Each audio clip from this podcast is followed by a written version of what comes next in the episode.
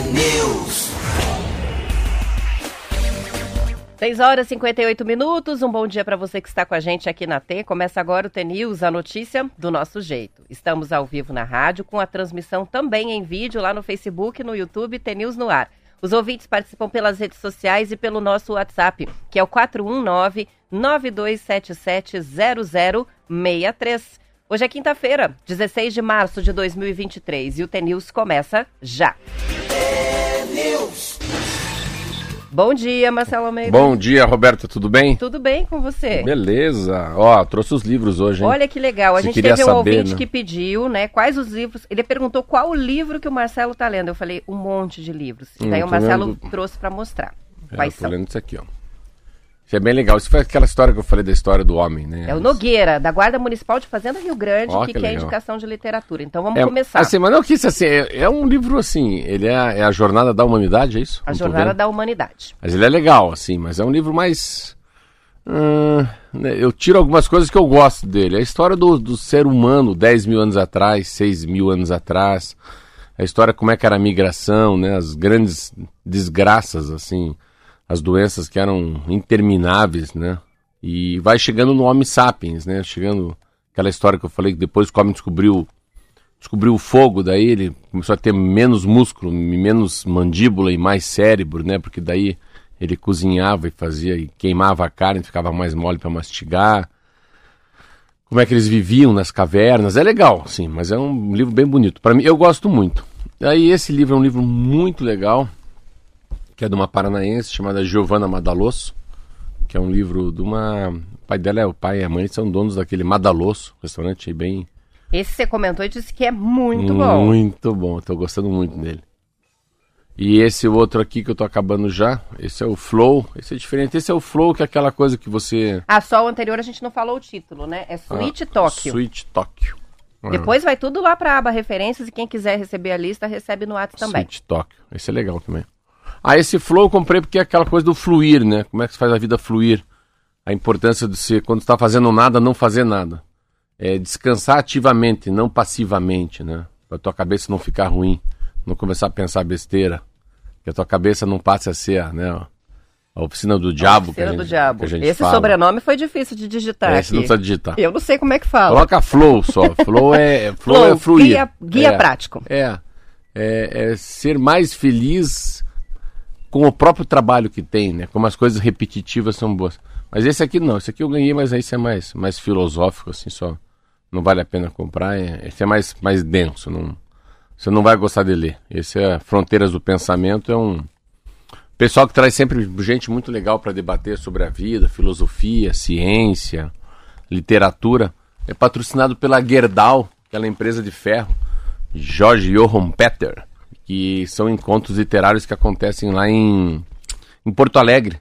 E lá que eu conheci aquele Yangel, que eu falo sempre, que é um livro que chama-se Cidade para as Pessoas. Esse livro é maravilhoso. É um livro que fala que acho que todos os vereadores, né, os prefeitos deveriam ler que é a história da cidade saudável, da cidade sustentável, da cidade viva, né? Da importância da calçada na vida das pessoas, né? Da, o distanciamento social, né? Então, o que é um distanciamento social, né? Então, por que, que a gente se sente mal no elevador? Um elevador com sete pessoas que a gente nunca viu. A gente está muito próximo de quem a gente não conhece, né? a distância correta na fila do ônibus, né? É a distância de um braço erguido, assim, de um braço esticado, que é um metro. É muito legal. E coisa assim, né? Por que, que adianta ficar colocando um monte de um monte de, de, ah, de placa de, de comércio para cima se o nosso olho não vai para cima? A gente olha para baixo, não para cima. Então, o que, que afeta a nossa visão?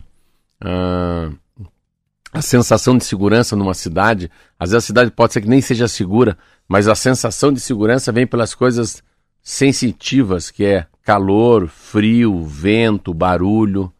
Aí você fica, não, aqui é um bairro muito perigoso. Mas como?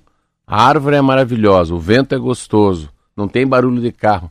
A sensação de segurança que o corpo codifica não é por ter muita gente andando rápido, é por esses sentimentos do, da natureza.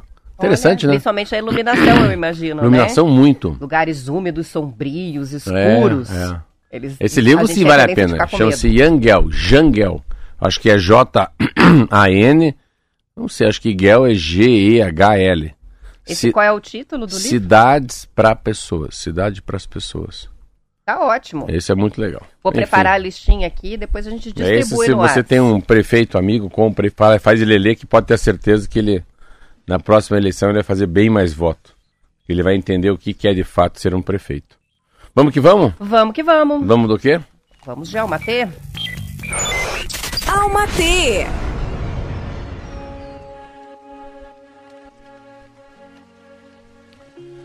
Confie na, na mágica dos recomeços. Às vezes só precisamos deixar o novo acontecer. Será que essa aqui é a, é a última? Desculpa falar assim, não. Essa foi de ontem. Perdão, aqui é ao vivo. Quando perceber que está reagindo a situações que não merecem a sua energia, lembre-se. Lembre-se de que sua paz é mais importante. Priorize a saúde mental, a sua paz de espírito. Cultive bons pensamentos e esteja consciente de que você tem o poder de escolher não reagir, não responder, não absorver o que chega com maldade e com a intenção de machucar. Van de Luz. Aí, são 7 horas e 4 minutos. Muitas participações estão chegando aqui. Hoje é o último dia para mandar as mensagens de Páscoa para participar da promoção. Para quem está por fora, o Marcelo trouxe um ovo de Páscoa aqui que é um encanto.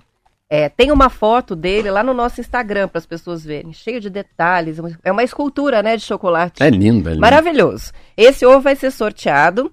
Tá longe ainda da Páscoa, mas como o ovo já tá aqui, a gente vai sortear amanhã. O resultado sai amanhã e vai para algum lugar aí do Paranazão, não é isso? Maravilha. Só Tô- que a gente encerra as participações hoje, depois do programa. Então, quem ainda não mandou a sua mensagem, 419-9277-0063. Não é concurso, é só um sorteio, mas as mensagens depois vão fazer um lindíssimo carrossel lá no nosso Instagram, pra gente também compartilhar com os outros ouvintes tudo que tá chegando. Tem histórias, tem frases, tá bem legal a participação. Mandem por lá. Olha, essa empresa chama-se Icabe. Icabe Chocolates foi inaugurada numa pequena loja em Curitiba, na rua 15 de novembro, em 1930. Nossa! O paladar, paladar refinado da sociedade da época, olha, o pessoal era chique na época, logo descobriu o sabor especial da novidade. E à medida que o número de clientes aumentava, Roberta, a loja foi se tornando pequena, levando o proprietário a abrir uma nova fábrica. Muito legal.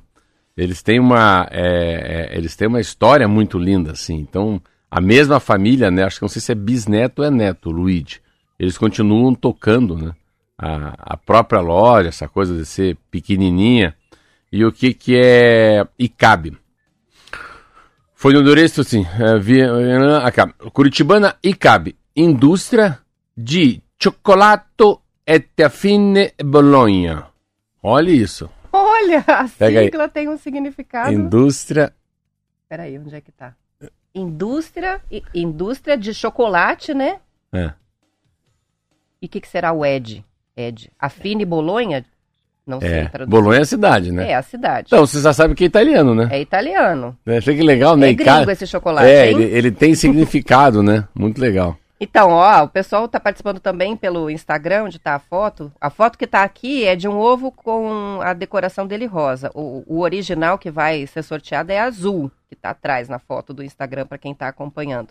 Isso aqui não é propaganda, não. Eles não são anunciantes. É porque o Marcelo é muito amigo, conhece a marca há muitos anos, né? E só compra chocolate lá. Aí é melhor chocolate de Curitiba, assim. É o, é o- é o chocolate, né? É o, é o grande chocolate. Mas é um chocolate diferenciado, mais caro. Não, não vão, esse não é distribuído pela Americanas. Isso aí. Esse aí tem, que, tem que se arrumar, arrumar o cabelo, maquiar, colocar um vestido pra comer esse aí, né? É, esse tem que se preparar. Tem que ficar bonito pra comer. É, não, tem que, é, tem que colocar a orelhinha. É. É, isso aí. Qual que é a piada mais ridícula que existe da, da Páscoa? Ai, ai, ai. Por que, que coelhinho de Páscoa não usa óculos? Não sei. É o mais ridículo, porque come cenoura. Ah, sim. A cenoura faz bem pra vista. Muito bem, são 7 horas e 8 minutos. Vamos para as notícias. Os frigoríficos brasileiros de carne bovina estão perdendo até 25 bilhões, não, milhões de dólares por dia útil depois que um embargo comercial interrompeu as vendas para a China. A informação divulgada pela Folha de São Paulo, Marcela, é da consultoria de agronegócios da Tagro Pecuária. A estimativa está baseada nos preços atuais de exportação da carne, variando entre 4.800 dólares e 5 mil por tonelada, de acordo com dados enviados à agência de notícias Reuters ontem. O Brasil suspendeu voluntariamente as vendas de carne bovina para a China lá no dia 23 de fevereiro, depois de relatar um caso de encefalopatia espongiforme bovina, conhecida como a doença da vaca louca. Isso para cumprir os protocolos sanitários. Mas uma investigação posterior considerou o caso atípico, o que significa que o Brasil manteve o status de risco insignificante e que pode retomar as exportações para a China. A suspensão da proibição, no entanto, depende da aprovação formal de Pequim, o que está demorando. As autoridades brasileiras disseram que todas as informações relevantes sobre o caso da vaca louca já foram compartilhadas com a China e o governo agora planeja persuadir Pequim a suspender essa proibição antes ou durante a visita do presidente Lula à China, que está prevista para o fim do mês. O ministro da Agricultura, Carlos Fávaro, vai viajar para a China antes, como forma de adiantar essas discussões. No ano passado, o Brasil exportou um total de 1,9 milhão de toneladas de carne bovina in natura, sendo que 62% disso foi para a China. O Brasil é o maior fornecedor de carne bovina para a China, à frente dos concorrentes, que são Argentina e Uruguai, respondendo por 40,5% das importações, segundo o Data Agropecuária. A China também importa carne bovina da Nova Zelândia, Estados Unidos e da Austrália. Uma matéria que ela fala, eu peguei uma matéria ao contrário, olha que interessante. A Associação de Comércio Exterior do Brasil prevê que o caso confirmado da vaca louca, que levou o governo federal a suspender as exportações, não deverá, olha que interessante, não deverá provocar perdas aos exportadores brasileiros somente um, um adiamento de venda. Vale se fosse por um mês, mas a tua matéria está certa. Então, se é por um mês, não é problema. Passou de um mês, é problema. Olha que interessante. O prejuízo é diário hoje. Agora, mas era os primeiros 30 dias, não. Se a gente lembrar, Roberta, sabe o que a gente falava quando foi descoberto que não era vaca louca? A gente não falava que ia ter perda mesmo. Sei que interessante. Então, por 30 dias, ah, o mercado é tão grande, tão grande, há tanta demanda para carne em outros países, porque assim, ah, você não tem, não há como você, o mundo precisa do Brasil, por quê? De tudo que se come de carne no mundo, 22% quem vende é o Brasil. Ah, de, de tudo que o Brasil vende para o mundo, 62% vai para a China. Então, assim, a gente tem um mercado interno enorme e tem um mercado externo que também, assim, peraí, como é que faz? A gente parou de, a gente parou de de, de exportar carne. Tem alguns países que não pararam de exportar. Só que eles têm o país deles para. Então, assim. Tem um limite, né? Não consegue outras suprir pessoas tudo continuaram isso, né? produzindo, dando, produzindo até mais para a própria China. Só que esses países precisam da carne da China dele também, porque eles não, da, do Brasil, porque eles não têm carne suficiente. Então você vê como o Brasil é importante nisso tudo. E, e eles querem fazer agora que o, que o próprio presidente Lula vai até a China. Mas o interessante é a demora. Ontem eu vi uma matéria do Alckmin já falando segunda-feira, algum lugar que ele foi que falava sobre carne. Ah, não, numa reunião sobre exportação e importação. Então ele falou que na ida do, do era interessante que durante a viagem para a China, uma viagem que era muito mais para relações públicas, né, para fazer relações exteriores, né, essa coisa de Itamaraty, como é que a China e o Brasil serão daqui para frente depois que trocou de governo? A pauta no fundo essa é a segunda pauta. A primeira pauta é carne. A diplomacia ficou para trás. É, primeiro, primeiro vamos, vamos resolver Primeiro vamos falar do churrasco, né? É. Depois a gente fala da diplomacia. Do mas churrasco deles, né? É Porque mesmo. são eles que estão sem a carne, né? Não é churrasco nosso, É não. isso aí. São 7 horas e 12 minutos, vamos para intervalo. News.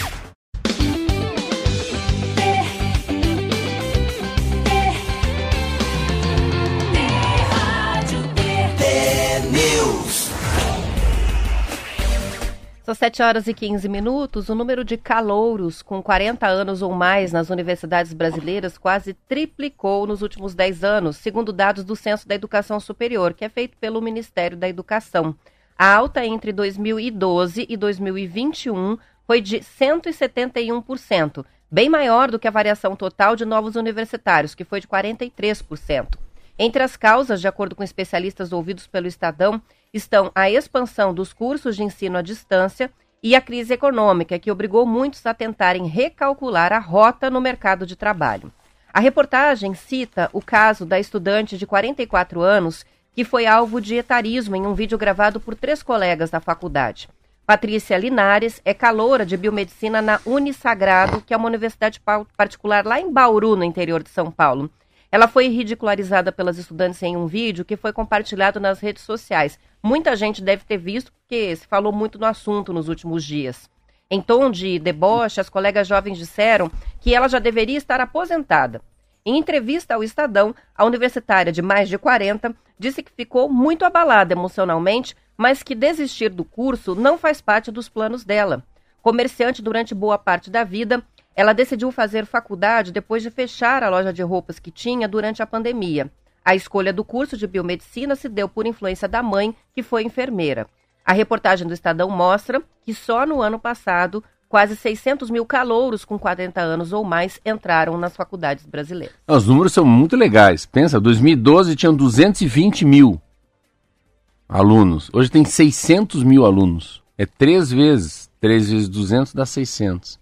E é interessante também o número de matriculados. Assim. Então, nesse momento, é, o total dos estudantes matriculados e o total de, de, dos matriculados que são com mais de 40 anos é muito legal. E eu fiquei procurando por quê, né? E é óbvio, eu pensei, a primeira coisa que eu pensei foi o ensino à distância. Falei, ah, não, esse troço aí não. Não sei se as pessoas estão afim de, com 50 anos, se deslocar para ir até uma faculdade, né? Então o ensino à distância é o que mais puxa, Roberto. Mas a outra coisa que mais puxa... Porque eu acho que viabiliza a pessoa manter a sua rotina e ainda assim cursar né, a universidade, a faculdade, para o deslocamento, a aula presencial, tudo isso toma muito tempo. Então, é... na vida adulta, uma pessoa de 40 anos no auge né, da sua produtividade e tal, acho que não tem esse tempo, né? E você, você fazer faculdade, assim, não tem jeito, não tem jeito. Se você não... O cara vai se dar muito bem com o cara que continua estudando. Estudando outras coisas. Então, vou até diminuir um pouco. Pensa que top zero o cara fazer faculdade de medicina com 45 anos de idade. Né? Se ele puder, falou, já, já sou advogado, agora quero ser médico. Ainda mais que as pessoas estão têm capacidade de viver 100 anos, 80 anos, 90 anos. Exemplo, ontem fui falar com, a, com uma proprietária de um terreno meu, nosso, proprietária de um terreno onde eu sou inquilino, onde há um estacionamento. Ela tem 100 anos e 4 meses. Eu nunca vi isso. Eu, eu falei, mas tua mãe faleceu, por isso que vocês vieram vender o terreno? Não, a mamãe está com 104. 104? Eu falei, o que, que é 104? Ela fez 100 anos e 4 meses agora. Eu falei, meu Deus, Celso, como assim? Não, ela nasceu em final de 22. Meu Deus. Eu falei, meu Deus. E tá viva? Não, tá viva não, tá viva, tá bem. Nos autorizou a vir vender o terreno dela. Ela acha que não é tão importante mais daqui para frente o dinheiro para ela.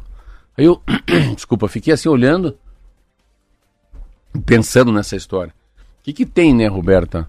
Tava lendo sobre Nizanguanais também, que é um cara muito bom que escreve muito. Falando, você tem, é, o, que você, o que eu aprendi na faculdade vale muito pouco hoje, Roberta. Se não tiver na prática, vale muito pouco.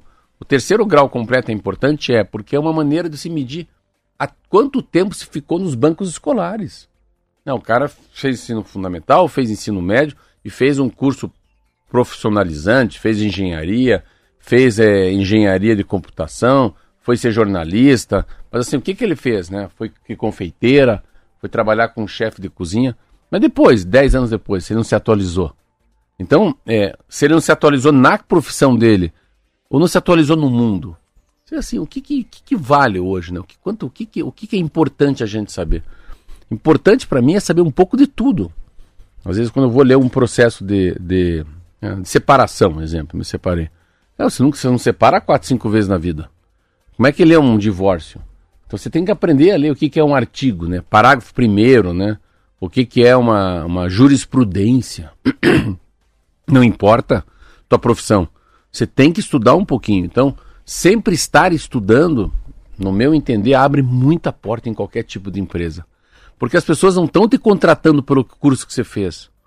Elas estão te contratando pelo jeito que você leva a tua vida né? O jeito que você vê as pessoas, de que maneira que você vai ser um líder, né?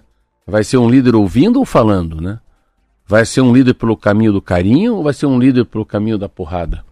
E isso que vale. Eu estava lendo sobre o RH, estou lendo, estou lendo também, uma, uma revista de recurso humano da editora Globo. Nossa, como é importante você saber um pouco de tudo. Lá no, na, na, em Paris eles falariam pupurri.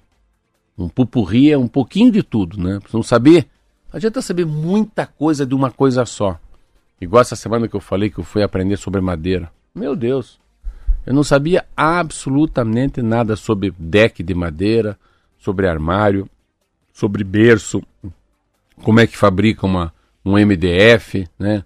O que, que é jatobá, da onde vem, por que, que vem, como vem. Nossa, eu fiquei tão chocado, aprendi tanta coisa. Até sobre navio fui aprender um assunto faz parte da vida da gente, que todo mundo tem uma cozinha em casa. Mas como é que é feito o armário da cozinha? Então, pequenos conhecimentos são muito importantes. E tem uma outra coisa, eu acho, né?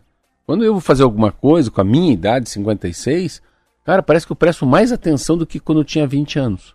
Então parece que o tempo vai passando e a gente quer aprender a fazer mais direito do que a gente queria aprender. Porque a gente não quer aprender para passar em algum lugar. A gente quer aprender para a gente e não para ser medido numa prova. Muito bem. Tem muita participação chegando, Marcelo, sobre esse assunto. Inclusive, temos ouvintes que são que têm mais de 40 anos e estão fazendo faculdade. Olha só a participação que chega aqui. É a Aline de Guarapuava. Ela diz: Eu tenho 42, Aí, já ó. tenho graduação em Ciências Econômicas e estou cursando Educação Física presencialmente, porque tenho o sonho de depois fazer medicina. Ó. Amo estudar, inclusive tenho prova de fisiologia hoje. Ah, Tem mais a, a, participação. Aline- podia estar aqui dentro do estúdio falando. Isso aí. Tem participação também da Silvia, que é de Ponta Grossa, tenho 45, estou no terceiro ano de psicologia em uma faculdade particular também. Trabalho em supermercado, fiz ProUni, sou bolsista. Nunca é tarde para mudar de rumos na profissão. Maravilha. E Certíssimo. uma coisa dessa matéria aqui que é ruim. Vamos lá, você é jornalista, né? Aí complica. É, Preconceito. É um caso de uma mulher que foi divulgado, mas assim, será? Quantas pessoas desses 600 mil pessoas, né?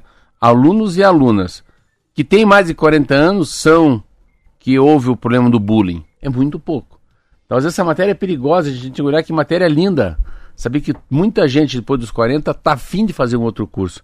Mas o que traz a matéria, infelizmente, é, é preciso continuar por mim e por todas as pessoas que sofrem isso. Então, assim, eu também acho que o sofrimento dessas pessoas, o bullying, eu acredito, deve ser muito pequeno. É uma matéria que ela vem pela coisa negativa, mas eu tentei colocar uma lupa na coisa positiva, né, que é o número de pessoas. Eu não acredito muito, assim, que há muito bullying, assim, porque é, também ter 40 anos e ser mulher ou homem é muito novo, hein? Não dá pra brincar. Eu, 56 ainda, acho que não ia, não ia levar um desaforo pra casa, mas eu não acredito muito. E é interessante essa coisa da, da idade. Eu vejo muito no comércio que eu tenho, que é a padaria. Como as pessoas com mais idade adoram ser atendidas pelos funcionários de pouca idade. Eu acho que tem um, uma mescla muito interessante, né? Essa cultura diferente, a idade diferente, né? A, até a maneira de se vestir diferente, né? Alguns mais conservadores, né? Aí um funcionário que não é mais progressista, lá tem um piercing, uma tatuagem, uma barba igual do Marquinho. Então essa, essa diversidade, na hora que se coloca ela de frente, ela é muito bem aceita pela sociedade. Isso aí, ó. Tem mais uma participação sobre o tema. A Luciana, que está contando que no cursinho do filho dela, que está fazendo, se preparando para o vestibular de medicina, Hum. tem aluna com mais de 40 É. anos. Ela falou, isso é super positivo. Na minha profissão, jornalista, isso é muito comum. Tenho muitos, muitos colegas que estão fazendo outros cursos, especialmente o direito, porque a profissão está em crise e as pessoas têm que buscar uma solução para isso, né? 40 anos não é nada. A vida só está começando, né? Isso mesmo. E muito, muito que fala o jornal é isso. EAD e crise. Então ensino à distância facilita e uma crise. Falei, não, esse é meu, minha função aqui tá, tá dando nada, vou trocar de profissão, vou fazer um outro curso. A Sueli de Capanema disse que fez a faculdade com 53 anos, mas não teve problema algum. Tem participação chegando aqui também do Wellerson Vital de Telemaco Borba, pedindo pra gente mandar um feliz aniversário pros gêmeos deles. Ah, que o lindo. Carlos e a Beatriz. Parabéns, Carlos, Beatriz, legal, que lindo ter gêmeos. E o Joel tá nos salvando com relação ao ICAB. Ele diz, em italiano seria algo assim, indústria de chocolates e afins. O. Ed Affini é e afins. E afins. como se fossem derivados, né? Os feitos de chocolate. E aí, Bolonha, Bolonha. que é o lugar. Então, tá resolvido. Olha aí, obrigado, valeu. Muito bem. São 7 horas e 25 minutos e o Tribunal de Contas da União determinou ontem que o ex-presidente Bolsonaro entregue no prazo de cinco dias as joias e as armas que ele trouxe, né? Que ganhou do governo da Arábia Saudita. A medida foi decidida por unanimidade pelos seis ministros do tribunal que votaram na sessão. O presidente não vota. O Jorge Oliveira, que foi ministro de Bolsonaro indicado à corte pelo ex-presidente, e Vital do Rego não compareceram. A proposta de devolução foi sugerida pelo ministro Augusto Nardes, que é relator do caso. Ele reformulou a decisão cautelar que havia dado na última quinta-feira e que permitia Bolsonaro ficar com a guarda, mas sem usar nem vender as joias. A decisão também determina que a Secretaria-Geral da Presidência mantenha sob custódia os bens quando eles forem entregues. O presidente do TCU, o ministro Bruno Dantas, disse que para um presente ser incorporado ao patrimônio privado do presidente, precisa preencher dois requisitos: ser classificado como um item personalíssimo e ser de baixo valor, como uma camisa, por exemplo, da seleção nacional de um país, um perfume ou uma bebida típica. As joias dadas a Michele Bolsonaro estão avaliadas em 16 milhões de reais. Já a pistola e o fuzil, que inclusive era personalizado com o nome de Bolsonaro, são estimados em 50 mil reais. Essas informações são da Folha de São Paulo. É, vamos só dividir, né? Eu, eu, eu acho que a, o revólver, a pistola, eu não devolveria também. Olha aí, aí, dando, defendendo o Bolsonaro. É muito personalizado, assim. Imagina o Bolsonaro ganhando a alegria dele ganhar um fuzil, uma arma da Arábia Saudita. Então, é a mesma coisa que eu receber um livro do Mário Vargalhosa da mão dele. Eu não ia entregar também, ia ficar para mim, tão lindo que é. Mas é mais pelo valor. Pelo valor, valor emocional, valor afetivo que tem pro Bolsonaro uma arma e o valor da, da arma também, né? Não, não, não sei se 50 mil já pode ou não pode, mas não é esse o caso. O final disso, ficar inelegível.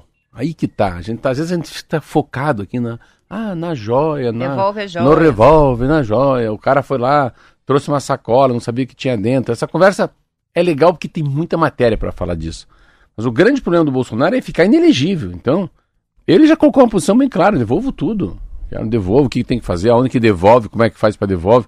Então, se você devolve, acabou o problema. Isso é a mesma coisa que cachorro, quando passa na estrada, latindo pro pneu do carro, né? O carro tá rodando, o cachorro. E o carro, carro para, o cachorro. Hum, não sabe o que fazer. Então, o problema hoje do Bolsonaro é, é a joia, é o revólver, é a pistola, é o relógio, é. Devolve. Aí acabou o problema. Fica essa, essa, essa ressonância, essa ecoando se ele fez certo ou correto, as pessoas falando bem ou mal dele. Mas esse assunto acaba, sai da mídia. Se devolver tudo amanhã, acabou. Não tem mais o que o Estadão, a Folha, Valor Econômico falarem do Bolsonaro e da Michelle. Então, às vezes, eu não fico. Essa relutância para ficar com essas joias, né? Assim. Também, depois que a gente sabe que vale 16 milhões, não é nem para usar. Agora piorou de vez. Porque quando você não sabe o valor, você usa. Você não sabe se é caro ou não é caro. Tanto o cara da Receita pegou por causa de um milhão de reais. Cada Receita nem sabia que aquilo valia tanto e vale 16 milhões de reais. Então eu acho que ele vai, ele vai voltar, ele tem que voltar para o Brasil. E essa situação começou a complicar porque ele começa a perder uma liderança nacional. Isso é que engraçado. Os deputados federais e senadores, muitos deles já estão meio que escapando dessa. Então que tem uma, uma nova alternativa com um novo candidato daqui a quatro anos. Eu, particularmente, acho que o Bolsonaro não volta.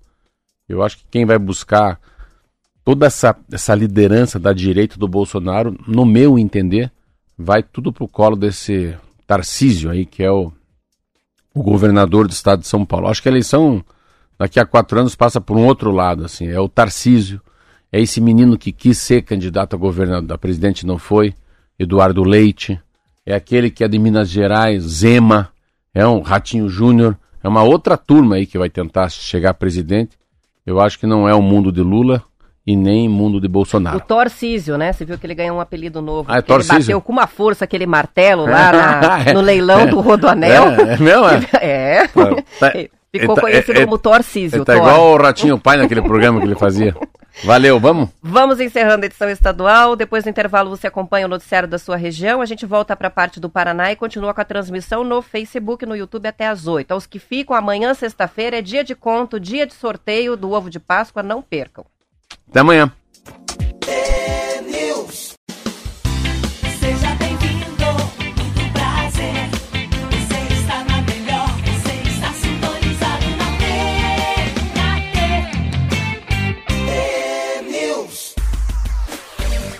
São 7 horas e 34 minutos. O deputado federal pelo Paraná, Enio VR, do PT, renunciou ontem ao mandato para assumir o cargo de diretor-geral brasileiro da Itaipu. O artigo 54 da Constituição Federal impede que deputados e senadores ocupem cargos em empresas públicas ou de economia mista. Quem assume a cadeira é o suplente Elton Welter, também do PT. Verri foi nomeado pelo presidente Lula para dirigir o lado brasileiro da Companhia Binacional. O mandato de diretor-geral vai até o dia 16 de maio de 2027. De acordo com o G1 Paraná, desde a posse dos eleitos em 1 de fevereiro deste ano, Marcelo, a bancada do Paraná na Câmara dos Deputados, composta por 30 parlamentares, teve mais duas mudanças. A deputada Leandre Dal Ponte, do PSD, se licenciou do mandato para assumir o cargo de secretária da Mulher e Igualdade Racial do Paraná. No lugar dela na Câmara, assumiu o suplente Rodrigo Estacho, do PSD também. O deputado Ricardo Barros também se licenciou para ser secretário do governo de Ratinho Júnior. O parlamentar foi nomeado secretário da Indústria, Comércio e Serviços. Quem assumiu a cadeira em Brasília foi o suplente Marco Brasil, do PP. Olha as mudanças. Ricardo Barros é muito legal. Ricardo Barros, ele é assim. Não, ele é pluri, né? Eu, eu, eu, eu, eu, tiro o chapéu pra ele. Ele é, ele é secretário de todo mundo. Eu não sei como ele consegue. Ele é secretário do Beto Richa, ele é secretário do Ratinho Júnior. Isso não é pejorativo. Eu acho que ele tem uma habilidade surreal. Ele já foi líder da, do, do Bolsonaro e trabalhou, foi acho que ministro da Dilma. Ele consegue andar em todos os. Em todas as. Não, eu quase falei uma besteira. Só quer falar? Facções. Ele consegue trabalhar em todas as. a- Ficou a- entre parênteses. é, facções é em todas as alas, né? Mais governista, não governista, mais petista, não petista.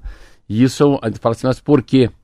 Sabe que no Brasil, engraçado, é, eu, eu sempre critiquei muita gente que tem esse posicionamento de aonde está o poder, ele vai.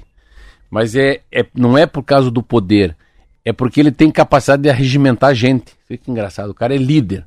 Não importa se é o Lula, se é o Bolsonaro, se é o Fernando Cardoso. Ricardo Barros tem essa habilidade. Imaginar que a, a mulher dele era governadora de estado e era candidata contra o Ratinho Júnior. Vamos pensar assim. Ratinho Júnior é governador. E o Ratinho agora traz o Ricardo Barros para trabalhar no governo como secretário dele. Então se vê é, quase que a mulher do Ratinho Júnior poderia ser né, governadora e agora não. Então muda tudo e, e eles estão sempre assim. Tem aquele ditado, né? Farinha do mesmo saco, mas não é. É a capacidade dele. Tem um cara chamado Eduardo Cunha, que foi até preso, muito forte. Outro Rica- articulador. Ricardo muito- Barros em Brasília, se parar para deixar, é, Ricardo Barros deve ser um cara que deve ter dos 513 votos. Eu vou chutar quantos votos que ele tem na mão. Você vê como é, é importante. Deve ser um cara que deve ter uma influência em cima de 50 deputados federais. Então, se a gente vai parar para pensar, se a gente é presidente da República, nós aqui da Rádio T, e a gente quer aprovar uma medida provisória, a gente quer precisa do apoio de uma bancada para não assinar uma CPI, vamos falar com quem? Com um por um, falar com o Ricardo Barros. Então, é a história do atacado e do varejo, né? Atacarejo. Nós vamos no varejo ou no atacado? Vai no atacado. Se ele tem 50, quantos votos tem o outro lá? A outra tem mais uns 30 votos. Opa, já deu 80. Então vamos jantar com eles, não vamos jantar com 80 pessoas. Então essa essa força dele. Em relação aí no VR, é, lembra muito, muito o Samek, uns 14, 15 anos atrás, que também era deputado federal, renunciou o mandato para ficar 13 anos na frente da Itaipu, né? O Enil VR, a gente lembra? Nós, a gente estava- é, foi você que estava aqui comigo? Que a gente Ele entrevistou aqui? ele? Não fui eu, não. Ah, não? Rodrigo? Ah, eu entrevistei ele por telefone, Roberto. Eu nem te contei essa. É um dia que ele falou que ia assumir. E estava numa dúvida se era ele ou o Samek. Eu, coincidentemente, no final de janeiro, tinha, uma, tinha que falar com o prefeito de Cascavel. E eu dei uma carona pro, pro, pro Samek, eu tinha fretado um avião e fomos lá. E eu tava louco para tirar dele, né? Porque aqui na rádio a gente achava que o Samek ia assumir. Tinha uma, a gente tinha uma impressão que o Lula tinha convidado o Samek, que já tinha sido 13, 14 anos diretor-geral, deputado federal, e na última eleição ele foi vice do Requião contra o Ratinho Júnior. Mas daí ele abriu mão, achei legal, para cuidar da família, cuidar das coisas dele, e o NVR assumiu. Tá aí. A única preocupação que eu sempre tenho de Itaipu, que eu acho que deveria cada vez ter menos gente indicada como um cargo de. como um cabidão, assim, né? É os conselheiros de Itaipu. É, se você começar a reparar, Menos político, mais técnico. já respondeu. Não É precisa nem mais isso, falar né? nada. é, é. Quem tem muita experiência de Itaipu, sabe quem é, não? Hum. É mulher. E hoje é importante no Brasil. Quem que é? Quem que é? A Glaze? Janja. A Janja. É mesmo, ela trabalhou por muitos A anos Janja, lá. a Janja, A era, a Janja. Janja era conselheira do Samek. Oi? Por isso que também, o Samek já é próximo do Lula. Depois ainda foi o cara que cuidou da namorada do Lula. Pense bem, a força que é.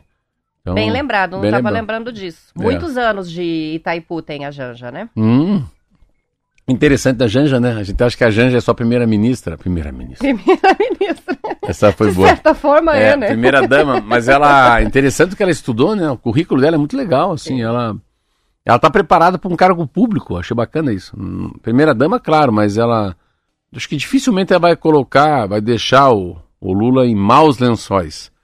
Porque ela tem uma habilidade com gente, assim, eu vi algumas matérias dela, vi uma reportagem dela no Globo News, bomba.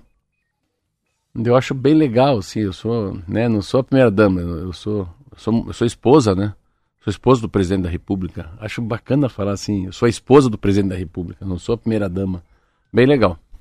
São 7 horas e 40 minutos e as ações do Banco Credit Suisse Vixe, Maria, nosso dinheiro, e agora? caíram quase 25% ontem e, e essa oscilação contagiou as cotações de outros grandes bancos da Europa, dos Estados Unidos. O cenário que pode ser amenizado nos mercados hoje mesmo, segundo a Folha de São Paulo, já que o Swiss National Bank, que é o Banco Central Suíço, admitiu que vai dar uma ajuda financeira à instituição se necessário. Abalado por vários escândalos, o Credit Suisse registrou um prejuízo líquido de quase 7,3 bilhões de francos suíços, o que equivale a 7,9 bi de dólares, isso em 2022. Distorções no balanço financeiro e a necessidade de injeção de capital somados à quebra do banco SVB nos Estados Unidos contribuem para o momento delicado atravessado pelo Credit Suisse, diz a reportagem. No Brasil, as ações dos grandes bancos operaram em queda pela manhã ontem, com risco de contágio sistêmico aumentando a aversão ao risco entre os investidores. Segundo o analista da Censo Investimento, João Frota Salles, que foi ouvido pela reportagem, a explicação é o risco sistêmico lá na Europa, que pode se espalhar globalmente. Ele lembra que o setor financeiro é muito sensível a isso, porque a tecnologia é avançada e todos estão muito conectados entre si. De toda forma, ele diz também que os grandes bancos brasileiros têm capital sólido, liquidez e estão prontos para enfrentar essa crise. No mercado brasileiro, o Credit Suisse tem atuação principalmente nas áreas de gestão de fortunas e de bancos de investimento, como operações de crédito, emissão de ações e títulos, abertura de capital, né, o IPO, fusões e aquisições de empresas, corretagem e tesouraria. Analistas dizem ainda ser difícil fazer uma avaliação precisa sobre qual vai ser o impacto dessa crise ah, aqui para o Brasil né, e para os clientes, mas avaliam que as notícias que vêm da Suíça não são positivas para as operações globais do banco.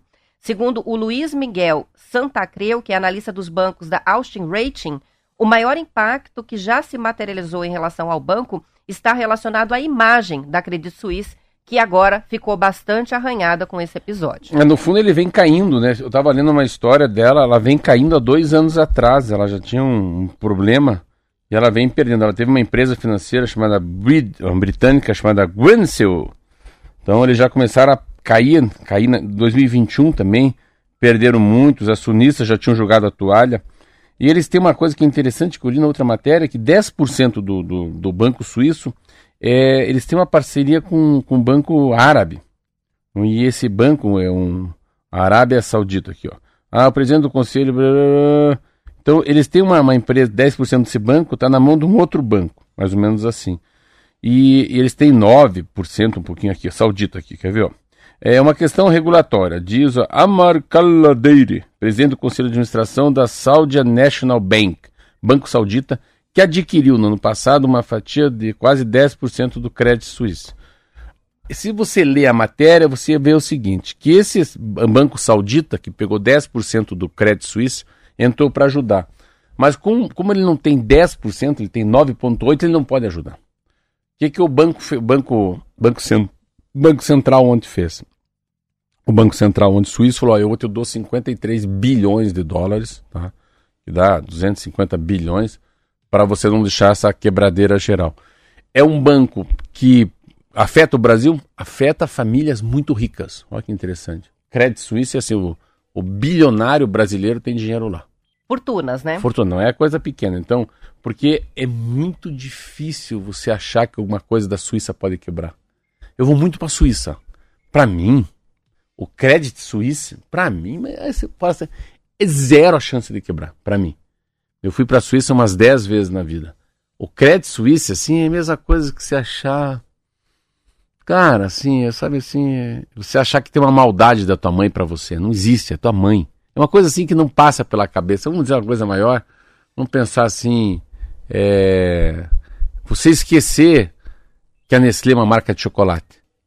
Não vai esquecer, né? Lá no lugar, se tiver um monte de marca, só que, né, você ir comprar um carro que não existe a marca e vai deixar de comprar um Ford, um Volkswagen, uma BMW. Não. Uma Audi.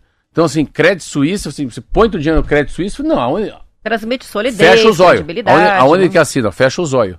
Aí saber que eles podem quebrar. Para mim, sempre, eu acho muito legal essa capacidade que o mundo tem que nos dar que a gente pode quebrar. Que o grande pode ficar pequeno. E ao contrário também. A gente que é pequeno pode ficar muito Al- grande. Alguns caem pra cima, né? Muito Outros grande. desmoronam. Eu não tiro mais na minha, cabeça, na minha cabeça o que Nizango Anais fala. Quem é pequeno e é ético e é rápido, vai passar por baixo das pernas dos gigantes. E não por cima. Então, rapidez, agilidade e ético, né? Então pega esse crédito suíço. Deve ser um banco lento pra caramba, analógico, um monte de nego bilionário que esconderam os dados e vão quebrar. Então, assim, então por isso que assim, o que, que é solidificado, né? Às vezes, né, Roberto, assim, eu tava vendo essas coisas que a Roberta tá falando sobre startups, assim. Dizer, será que dá para uma pessoa colocar todo o dinheiro, o capital de giro de uma empresa no C6, no Nubank? Eu fico olhando, a gente fica pensando, onde será que é melhor? Se a gente ganhar aqui agora na Mega Sena, vamos pôr o dinheiro aonde? Colocamos num banco pequeno, num banco grande, num banco europeu? Será que não tem que pôr no banco nacional? Eu colocaria no Banco do Brasil e Caixa. Porque eles têm uma, uma capa- capilaridade. E eu sempre fico imaginando, de maneira alguma o governo federal pode deixar quebrar o Banco do Brasil. Porque o Banco do Brasil é a maneira com que ele distribui o dinheiro da Minha Casa Minha Vida, né, o Auxílio Brasil. Caixa Econômica. Pensa o papel que a Caixa Econômica tem na vida da gente, né? Tem coisas que não vão quebrar e não podem quebrar. Coca-Cola. Como é que faz a vida sem Coca-Cola? É um exemplo, né? Como é, que gente- como é que faz a vida? Ah, vou ter um restaurante que não tem Coca-Cola. Você vai quebrar. Você vai quebrar se não tiver Coca-Cola. Quantas pessoas tomam refrigerante? Então, quando a gente fala desses grandes bancos assim, me dá uma sensação que a gente é imortal. Não invente moda, não seja ganancioso, não fique se achando que você é o que mais entende, que alguém tem mais força que você, alguém tem mais dinheiro que você, alguém tem mais conhecimento que você. Então, quando tem uma matéria assim que me assusta, meu Deus, aqueles caras quebraram, como é que pode eram tão grande, né? Eu quando eu vejo assim, na época do mensalão, que aqueles caras foram presos, o Petrolão, todos três eram meus vizinhos. Eduardo Cunha na cadeia, Henrique Alves na cadeia e é, o e mais um na cadeia, aquele, como é aquele que era o Baby gordo, é o já vou, já vou lembrar. Eu falei, cara, mas esses caras andavam no elevador comigo. O cara era presidente da Câmara, entrava num carro preto. Esse Eduardo Cunha tinha uma sala assim, umas cinco, seis salas, ele atendia 50 pessoas por dia. Todo mundo chamava de presidente, meu rei. Meu rei foi pra cadeia. O outro ficou preso, né? Daí os caras ficaram presos. Eu falei, mas cara, esses caras andavam em mim. Eu lembro que os caras às vezes brigavam comigo, faziam uns discursos contra eles lá na Câmara Federal. Me chamaram na sala para dar um aperto em mim. Depois eu vi o cara na cadeia, falei, caraca, esses caras tão presos. Eu achei que esses caras eram tão grandes. Então, sempre a gente tem que ter, Roberta, uma mensagem pra gente, que a gente pode ser maior do que aquele que é grande hoje, né? E o que vai derrubar as pessoas daqui pra frente é a mentira, é a ganância, porque o mundo está muito ligado com a internet, né? Esse novo mundo da internet, as mensagens, os- as mídias sociais, cara, o cara acha que faz aqui, não vai pagar aqui. Hum, cara, alguém viu você fazendo. Alguém sabe que está mentindo, que você está burlando a lei, que você está desviando grana. Você vai cair do cavalo. Não fique tranquilo. Então é é, É, faz- só uma questão de, de tempo. É fazer as coisas corretas. Isso aí. Tem uma participação engraçada pra gente fechar antes do intervalo aqui do Joel, dizendo o seguinte, que tudo começou com o Toblerone. Depois disso, a Suíça desandou. muito É boa, né? muito boa, Joel. E também é uma matéria muito linda, né? É, essa matéria. Sabe que eu vou falar sério, essa matéria foi uma matéria que, assim, me deu uma felicidade tão grande entender isso, né, cara? Que loucura, que loucura. É uma matéria, para quem não tá lembrando, uma matéria que o Toblerone tá proibiu é, que daqui para frente o Toblerone tenha os Alpes atrás, né? Os Não Alpes. pode mais se intitular um chocolate suíço. É, porque poderia, é. E daí para ter chocolate suíço, a sensação é que a fábrica tem que ser na Suíça e, e o chocolate, parte do chocolate, cacau não precisa, porque não tem cacau na Suíça, então tem regras para que você estampe na embalagem do chocolate suíço alguma coisa que é da Suíça, né? Um, um patrimônio da humanidade, ou lá os Alpes. Então, a partir, a partir de agora, Eles estão transferindo a fábrica da Suíça para a Eslováquia e aí a Suíça não permite que eles continuem dizendo que fazem um chocolate que, suíço por causa você que disso. procura um pico lá na Eslováquia, né? Isso aí. Vai ter que mudar tudo. A estampa É. da embalagem e a descrição do chocolate. E aí você vê, quebrou até o banco deles lá. Vamos fazer o intervalo, a gente já volta.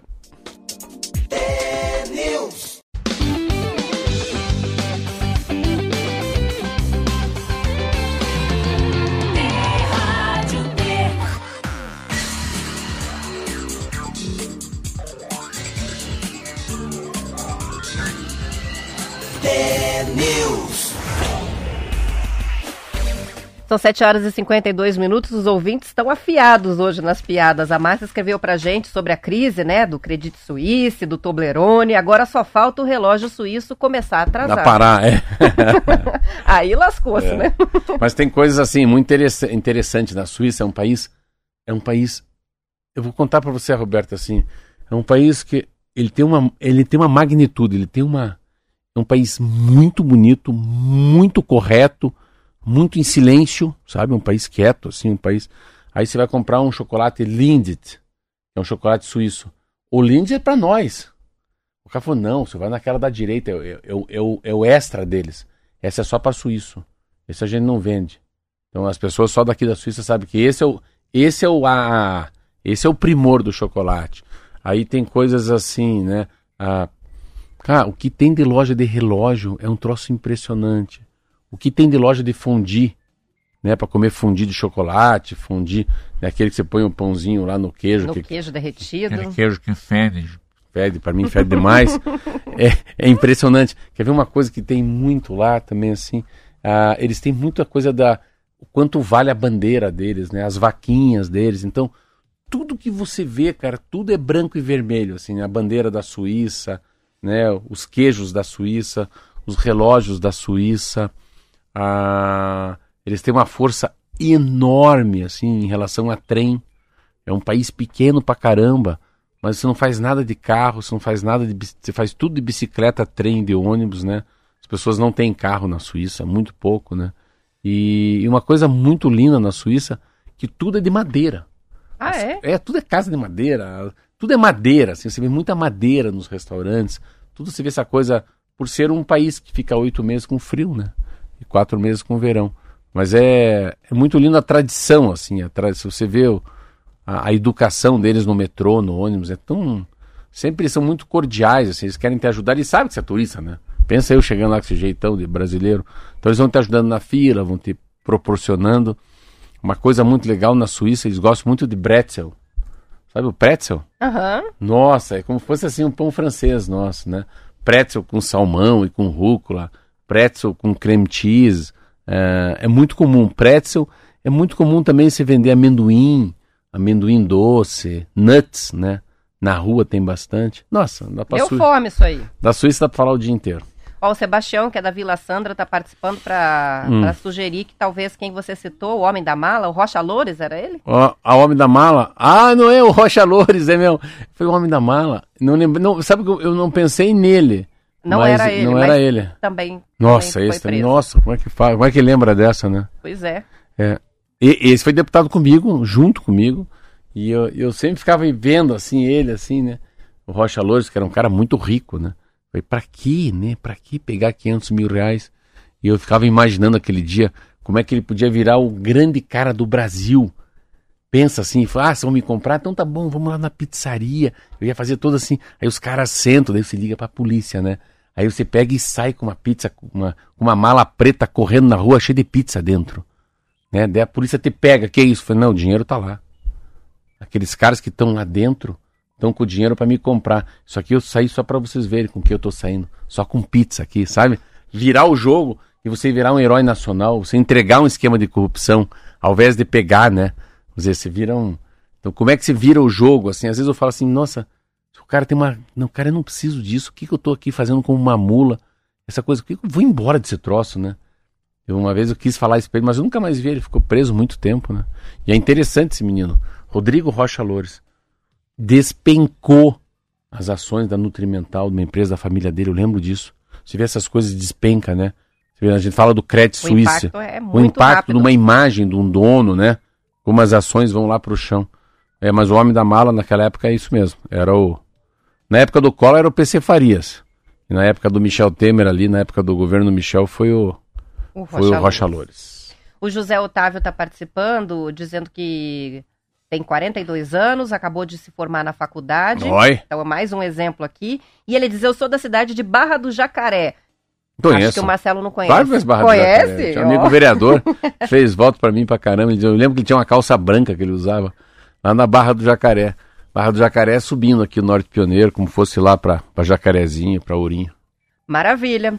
Para a gente fechar, o Departamento de Estradas de Rodagem do Paraná, Marcelo, fechou a Estrada da Graciosa ontem de novo. Em nota, o órgão informou. Parabéns pra. Tá difícil. Em nota, o órgão informou que foi registrado um acúmulo de 300 milímetros de chuva bem no local das obras nos últimos cinco dias. Está chovendo muito na Serra. 300 E- milímetros de chuva em 5 dias. Isso. Tá, dá o quanto? Quantos milímetros por dia? Seis. Meu 60. Deus, 60. 60. 60 milímetros por dia num metro quadrado é quantos litros de água por dia? 60? Aí, Robertamente! É água? É 60 água. litros de água por dia Num num quadradinho. quadradinho de um metro, isso mesmo. É muito. É muito. Então, ele disse que é, isso está causando é, uma Fechou a Graciosa, então, ali, ontem? Sim. E eles fecharam em caráter preventivo, porque a condição que a estrada está neste momento é muito parecida com a condição que estava quando a gente registrou aqueles desmoronamentos. Então eu vou fazer É, a pergunta, graves, fazer né? a pergunta à Vossa Excelência, que é a mulher mais viajada do sul do Brasil.